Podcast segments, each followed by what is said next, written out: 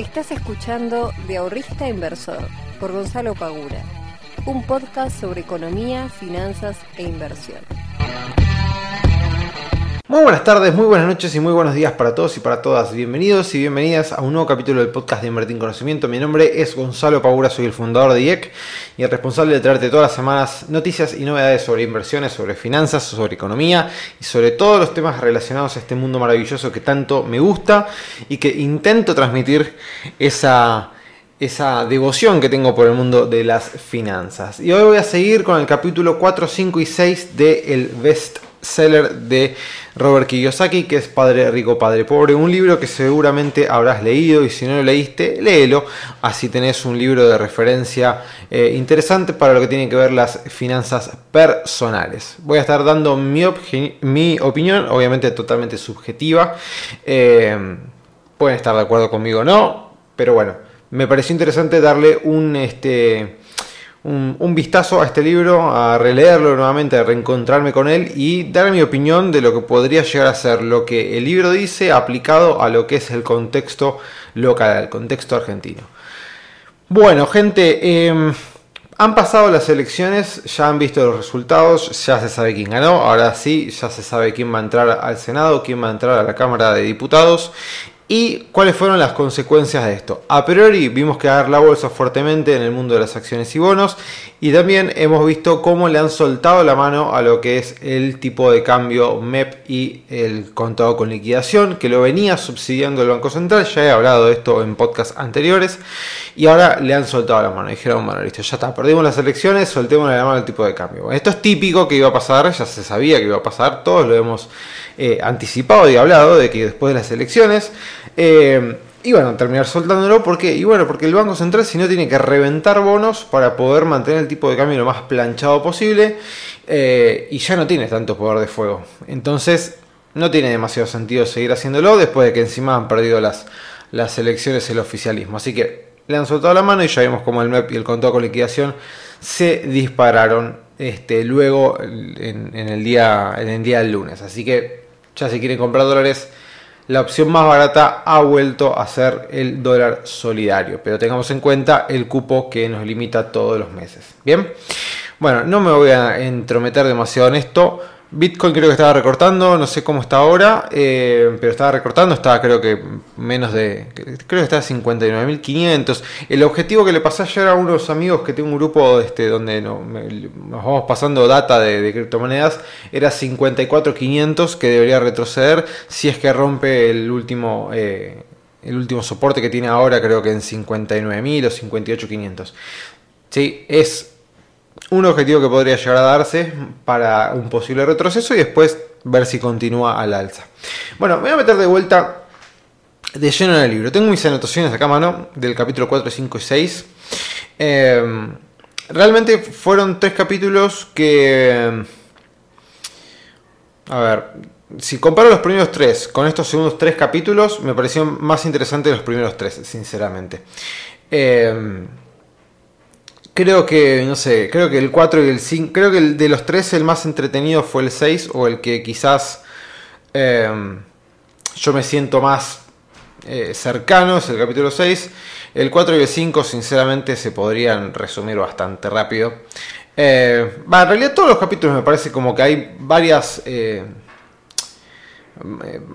varias páginas de más, varios rellenos metidos ahí que, bueno, nada, no, me parece que se podría haber hecho bastante más corto, pero, pero bueno, entiendo que el libro tiene una narrativa que es casi contarte las finanzas personales a raíz de experiencias que tuvo Robert Kiyosaki en su vida y que sea tipo un cuentito este, que sea bastante llevadero, pero me parece que es un libro que tranquilamente se podría haber hecho en, no sé, la mitad o menos de la cantidad de, páginas que tiene.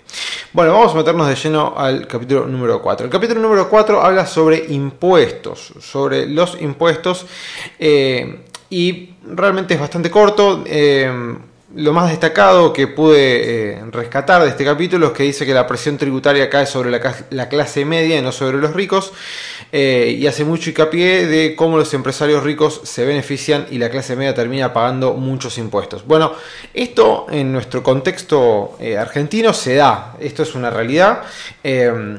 No puedo decir cómo son todas las maniobras que puede llegar a ser una persona eh, millonaria acá en Argentina, porque la verdad es que no lo soy, no, no voy a, vender humo ni nada por el estilo, pero eh, digamos, el, eh, la persona que tiene mucho dinero tiene muchísimas más puertas y muchísimas más facilidades que una persona quizás de clase media o de clase baja no tiene.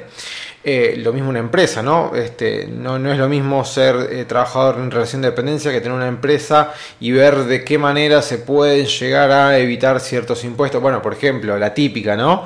La de vender en efectivo en vez de vender con tarjeta de crédito, débito o por transferencia bancaria, ya que eso lo tenés que facturar y que si lo vendes en efectivo, pues o no facturarlo o este, directamente eh, se beneficia a las dos personas porque uno no lo factura y el otro no le cobran el IVA, entonces le sale un poco más barato. Bueno, nada, son cuestiones que nosotros conocemos acá, que ya se saben siempre cuando te van a comprar algo o cuando vas a comprar algo. Le preguntas, che, en efectivo es el mismo precio, porque vos ya sabés que el vendedor si te lo cobra en efectivo no lo va a facturar, por lo cual esa plata puede no pagar impuestos sobre ella.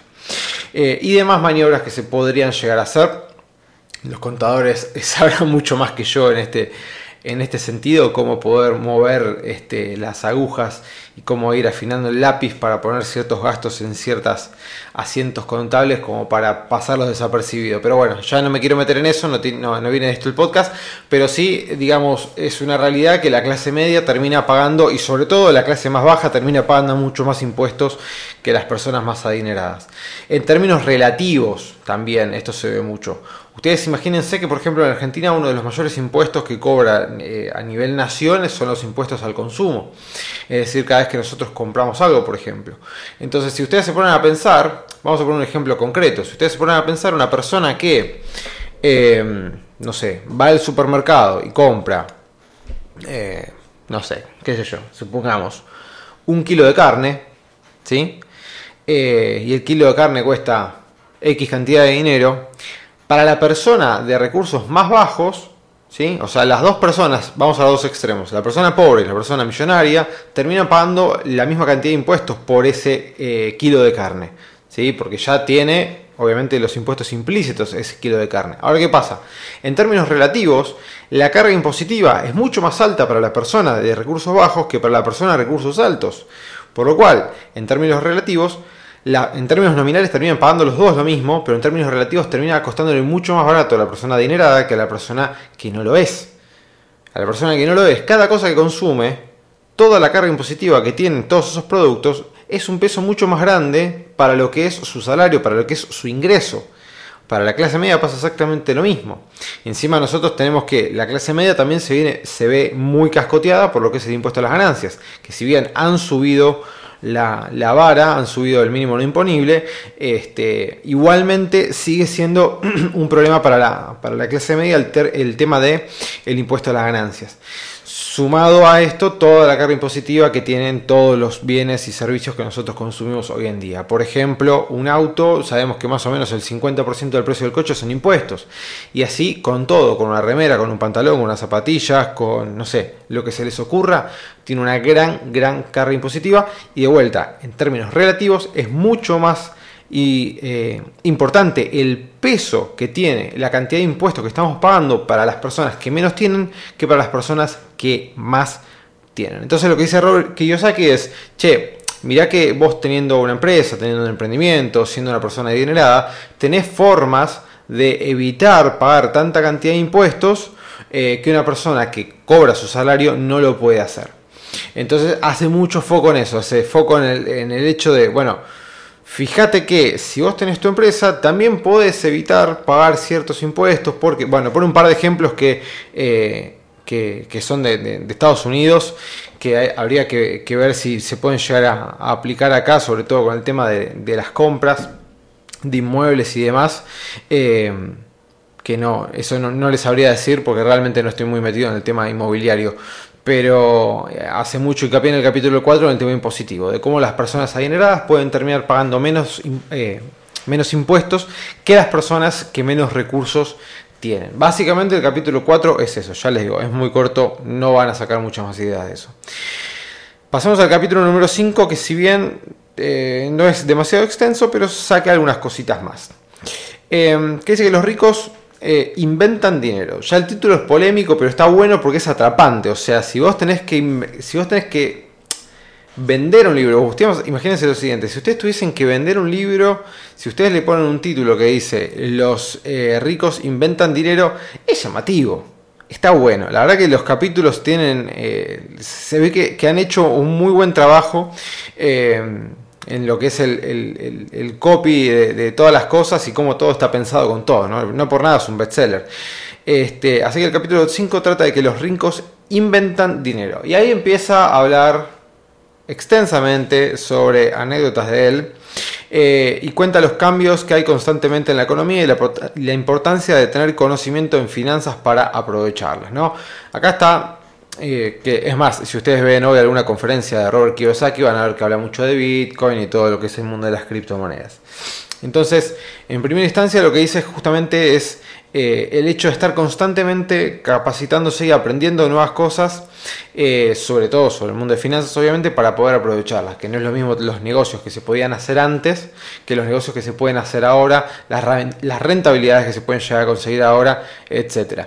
Y después hace mención de un juego que inventó él que se llama Cashflow, que realmente no aporta nada, eh, pero me parece que fue una excusa más eh, que pasó así como media desapercibida como para promocionar dentro de su libro su propio juego.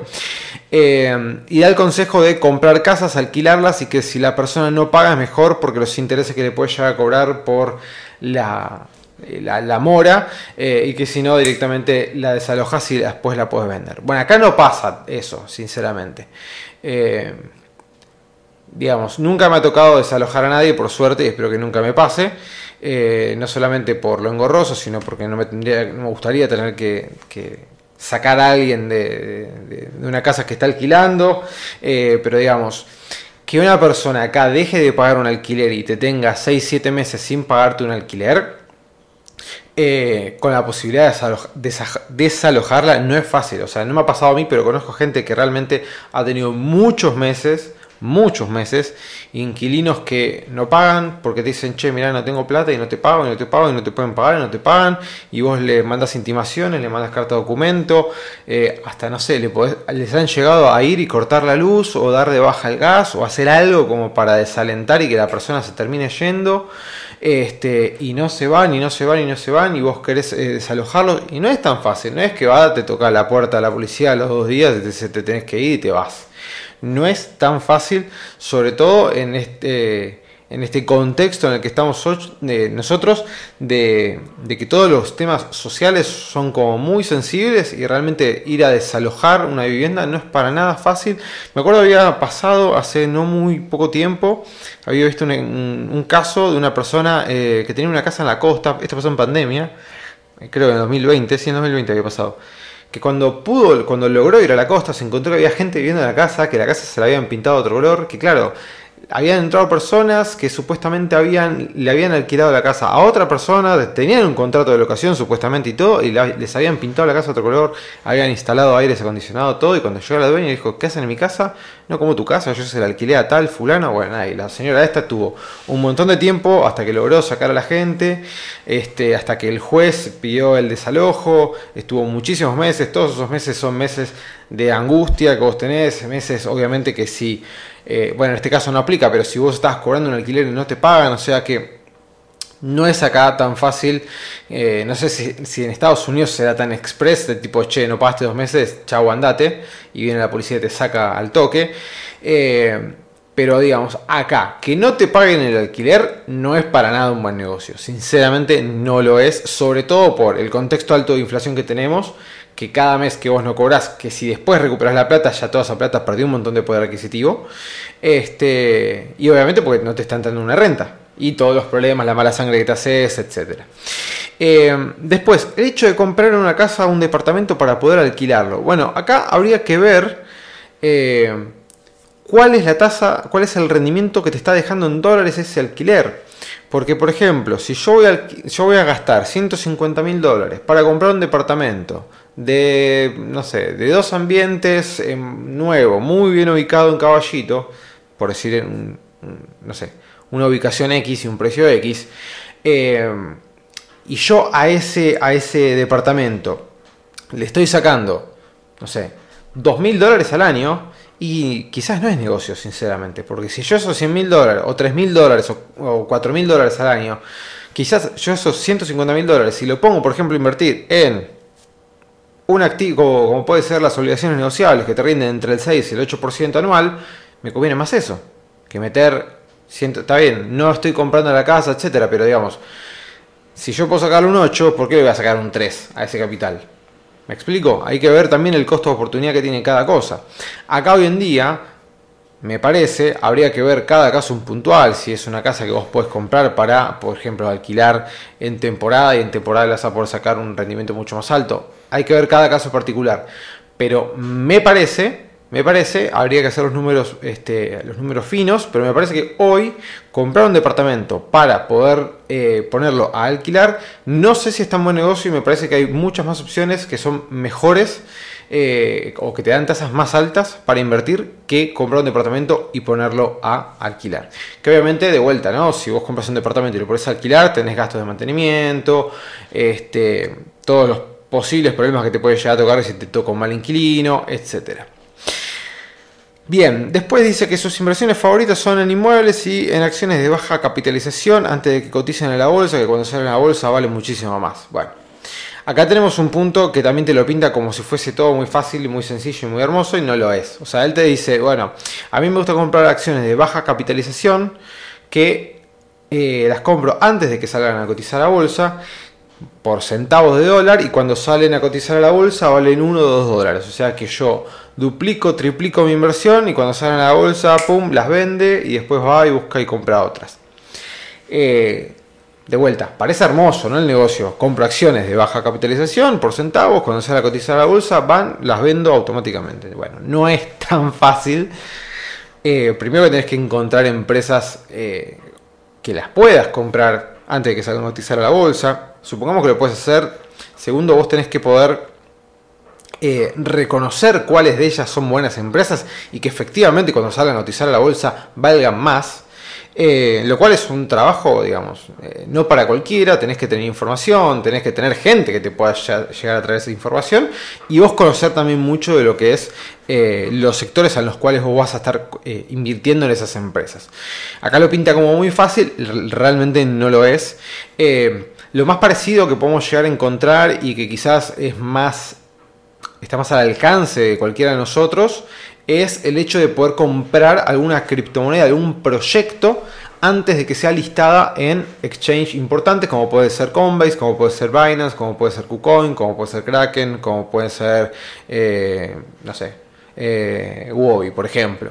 Entonces, si nosotros encontramos algún proyecto ¿sí? que lo es más, lo podemos hacer, eh, la, lo podemos llegar a comprar desde la preventa, si llegamos a, comprarlo antes, eh, pero supongamos que no llegamos a la preventa, supongamos que ya está cotizando, ya está este, esa, esa cripto cotizando, pero está cotizando supuestamente solamente la pueden comprar por, eh, no sé, por Uniswap o por Pancake, ¿sí? La tienen en uno de esos dos, o está en Uniswap o está en Pancake. Bueno, listo.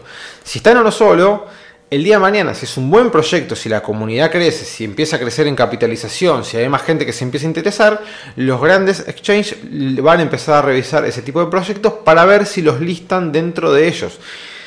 O sea que si el día de mañana vos tenés una moneda, como pasó con Shiba, por ejemplo, una moneda como Shiba que estaba en Uniswap y de repente apareció en Coinbase, de repente apareció en Binance y su precio explotó subió más de 2000%, no sé si creo que 2000 o 3000% subió en nada, en muy poco tiempo, eh, cuando se supo la noticia de que iba a ser listada. Entonces, si nosotros la enganchamos antes que eso suceda y es un proyecto que está bueno, que la gente empieza a comprarlo, que se empieza a hacer ruido en el mercado y todo eso, y nosotros lo compramos hace un tiempo considerable, podemos llegar a tener rendimientos muy altos cuando suceda eso, cuando son listadas en estos exchanges tan importantes dentro del mercado de las criptomonedas. Entonces, un caso parecido a lo que estamos nombrando podría ser tranquilamente el mundo de las, de las cripto.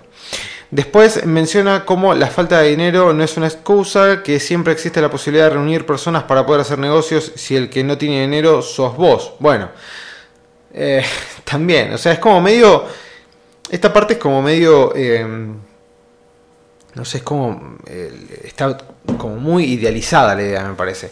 Eh, yo, por lo menos, si tengo el día de mañana la idea de, armar un proyecto, no tengo 30 personas a las cuales llamar, levantar el teléfono y decirle, che, ¿no te sobra eh, medio palo verde para prestarme que hacer un proyecto? A mí, si a ustedes sí, buenísimo. Pero me parece que si yo no tengo plata y quiero armar un proyecto, eh, no todo el mundo tiene un círculo de personas a las cuales puede levantar el teléfono y decirle, che, mira, estoy pensando en este proyecto, ¿no te, gustaría asociarte conmigo y ver la posibilidad de armar, eh, armar algo? O si no, como hizo, qué sé yo, Apple en su momento cuando consiguió inversores. O sea, te tenés que mover, o sea, se puede hacer, sí. Te tenés que mover muchísimo, tenés que hacer muchísimo ruido, tenés que tratar de contactar. Bueno, no es tan fácil. Una vez que ya te rodeas de gente que ya tiene dinero, la cosa cambia. Si tenés ese círculo buenísimo, eh, se puede aprovechar totalmente. Si tenés buenas ideas, si tenés un círculo de gente que te puede eh, o asociarse a vos, o darte una mano, o, o darte un préstamo y después se lo devolvés o lo que fuere, eh, está genial. Pero no me parece tampoco, digamos, eh, algo de vuelta tan sencillo como lo pinta en el libro, ¿no? Decís, bueno, si no tenés plata, eso no es una excusa. Andá, movete y conseguí gente que te la dé. Bueno qué sé yo, no sé si es tan fácil, por lo menos acá. No sé si acá es tan fácil como para decir, bueno, dale, mueve el culo, empezá a moverte, empezá a hacer algo y empezá a encontrar gente que quiera, que quiera invertir en vos, que quiera invertir en tu proyecto, etcétera. Es mi opinión. Si ustedes discrepan, díganmelo, hámelo saber, mándenme un mensajito y digan, che, Gonzalo, la verdad que el podcast este que grabaste no, no coincide en nada con vos, o siguen algunas cosas, me parece que se puede hacer de esta manera. Bueno, déjenme su opinión. Pueden mandar un mensaje por Instagram, yo se lo voy a agradecer un montón. Hay un montón de gente que me manda mensajes y se lo agradezco. Este, de que me dice que, bueno, ayer justo una. Eh, una chica que justo, bueno, ahora no me acuerdo el nombre, pero me dijo, che, te escucho todas las mañanas y nada, si me estás escuchando ahora te mando un fuerte, eh, un fuerte abrazo, te agradezco un montón porque es muy lindo recibir ese tipo de, mensajes porque en definitiva esto lo hago no solamente porque me gusta, sino porque hay alguien del otro lado que, que le puede servir y que le interesa. Eh, con eso finalizamos los primeros dos capítulos. Como pueden ver, realmente yo de estos primeros dos, del capítulo 4 y 5, eh, salvo del capítulo 4 mucho no me llego y del capítulo 5, eh, nada, ver la posibilidad de invertir en inmuebles, este, como una, una variable, pero realmente son dos capítulos que no los volví a leer y no me, no me terminaron de, de dar demasiado. Y el capítulo 6, que dice, trabaja para aprender, no por dinero. O sea, trabajar para aprender lo que te están en, lo que estás haciendo vos en tu trabajo y no por dinero. Obviamente todos trabajamos por plata, Eso ya está de más. Pero lo que te dice es, no vayas a un trabajo específicamente por el sueldo, anda a ese trabajo porque querés aprender una habilidad en concreto, que es la que te ofrece, te ofrece ese trabajo en el cual vos estás entrando, ¿no? Entonces, hace foco en intentar buscar trabajos donde puedas aprender habilidades que te sirvan para tus objetivos y no como un este, incremento de salario. Eh, este punto sí es muy interesante y me gustó muchísimo. Porque si bien de vuelta, ¿no? Todos trabajamos por plata. eh, porque también él cuenta en la primera parte que el papá de, su amigo eh, los hace trabajar sin, al principio les paga nada y les paga muy poquito y después no les paga directamente nada, solamente que trabajan para poder aprender. Eh, hace mucho foco en esto, te dice, che, trata de, si vas a ir cambiando de trabajos, que sea por una cuestión de tratar de aprender lo que ese trabajo te va a brindar y no por el salario que ese trabajo te va a terminar dando. Que si bien obviamente que todos trabajamos por dinero, está muy bueno este enfoque, o por lo menos a mí me parece muy productivo, porque en el trabajo es donde para mí más se aprende. Uno puede ir a la universidad, puede leer un montón de libros, pero cuando vos empezás a trabajar de algo en particular, no sé, vos por ejemplo estás trabajando en el área contable sin ser contador, y ya haces todo lo mismo que podría hacer un contador sin serlo, salvo que no podés firmar, obviamente, porque no, sos, no tenés el título que, que- te da la, la matrícula para poder hacerlo. Este, pero muy probablemente sepas más que una persona que recién se acaba de recibir, que nunca en su vida eh, trabajó como contador. Si bien estudió y sabe y tiene conocimientos, pero nunca lo llevó a la práctica. Y vos que tenés años ya haciéndolo, lo haces así y le vas a tener que explicar después si alguien, si no sé, si contratan a un contador, le vas a decir, che, enseñale cómo es el trabajo, por más de que tenga el conocimiento. Obviamente que si le sumas el conocimiento más la experiencia, es un combo muy poderoso. Pero eh, este punto me parece así que es muy importante y es muy interesante.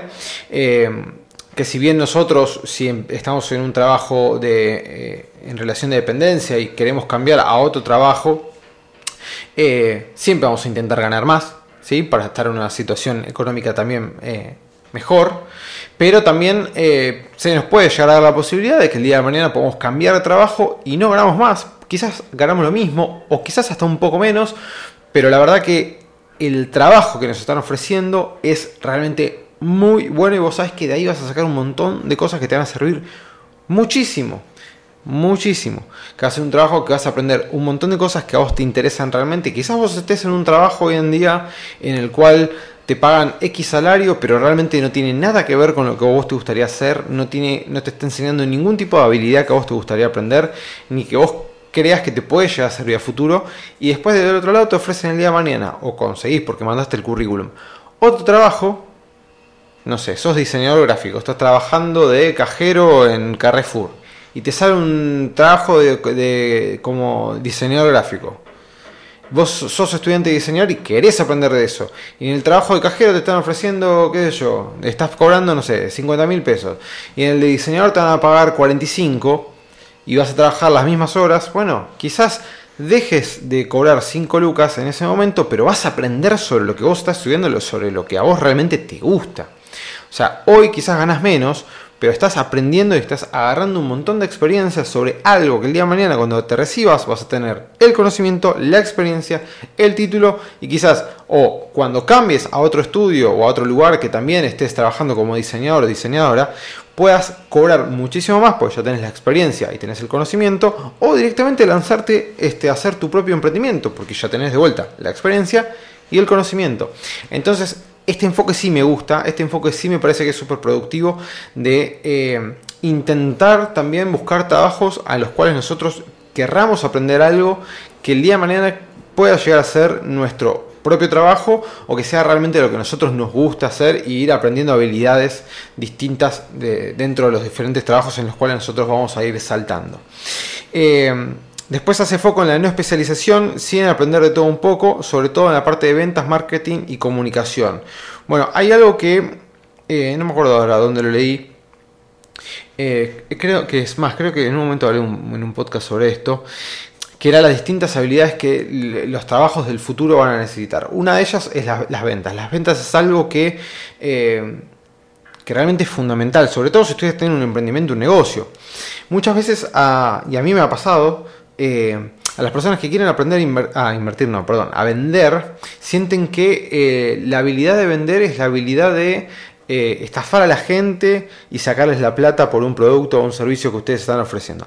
Y la verdad que, si bien puede que haya mucha gente que te venda humo y que te esté vendiendo cualquier cosa y después vos terminas gastando un montón de plata por algo que no vale ni dos pesos, pero la realidad es que también hay muchas veces que lo que vos estás ofreciendo, lo que vos estás vendiendo, realmente aporta valor. Realmente es algo que a la otra persona le puede ayudar, lo puede, le puede hacer bien, le puede eh, dar un beneficio o lo que fuere. A mí me pasaba cuando yo eh, arranqué con invertir en conocimiento que me daba cierto pudor. Al momento que me preguntaban por los cursos y todo eso, eh, y yo les decía el precio de la membresía o de los cursos cuando lo vendía por cursos separados, realmente me daba un poco de pudor la parte de entrada a la venta. Eh, hasta que después me di cuenta, digo, pero escúchame, ¿por qué a mí me está dando pudor algo que yo sé que cuando la persona aplique lo que está aprendiendo le va a servir para poder invertir sus ahorros, le va a servir para mejorar sus finanzas personales? O sea, en definitiva, está bien, yo le estoy cobrando por una membresía, pero también le estoy dando 20 cursos a, su disposición. O sea, tienen 20 capacitaciones a su disposición por una membresía que esas capacitaciones, si las aplican, si las llevan a la práctica, es un beneficio enorme que va a tener la persona. Entonces, yo estoy cobrando algo por algo que la otra persona también se termina beneficiando. Entonces es un win-win para los dos. Los dos terminamos ganando. No es que yo le estoy vendiendo algo que no le va a servir para nada o que es una estafa. Ahí sí soy un hijo de puta.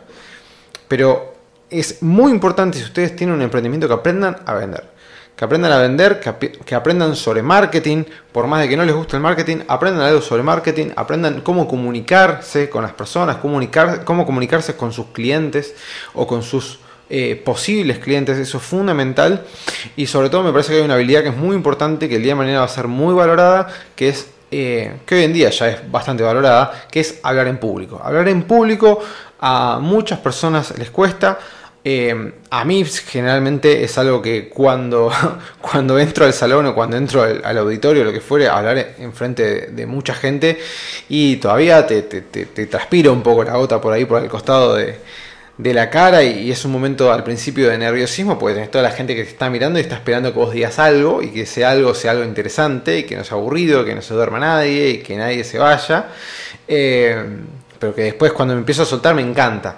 Y eso me parece es una habilidad que las empresas el día de mañana van a buscar mucho y que a muchas personas le va a servir. Y esto lo vemos también en los influencers, en los creadores de contenido, que le pueden hablar, hablar a una cámara, le pueden hablar a las personas sin ningún tipo de pudor, siendo ellos mismos, y eso las personas se lo devuelven. ¿Cómo se lo devuelven?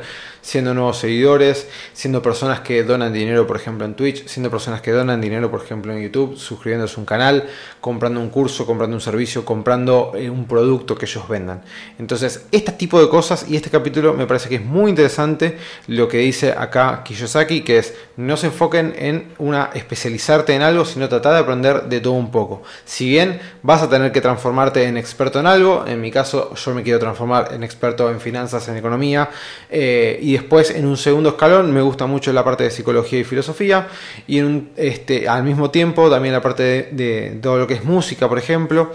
Eh, y más abajo todavía me interesa la parte de marketing, de comunicación, etc. Entonces, Obviamente que nosotros vamos a tener que en algún punto, si queremos ser expertos en algo, especializarlos en algo, pero también deberíamos saber y tener otras habilidades, no solamente ser eh, una máquina de finanzas, una máquina de inversiones. Si vos puedes ser un experto en inversiones, pero al mismo tiempo tener habilidades de venta, habilidades de comunicación, poder hablar en frente de personas, poder comunicarte bien con otras personas y, o por ejemplo, aprender a ser un, este, un líder positivo con tu equipo de trabajo también es muy importante. Todo ese tipo de cosas me parece que son súper importantes. O sea que si vos querés especializarte en algo porque querés llegar a tener una maestría, un doctorado o ser experto en algo, saber mucho algo, está genial. Pero no dejes de aprender también otras habilidades que te van a servir indudablemente para tu negocio, para tu vida, para lo que sea.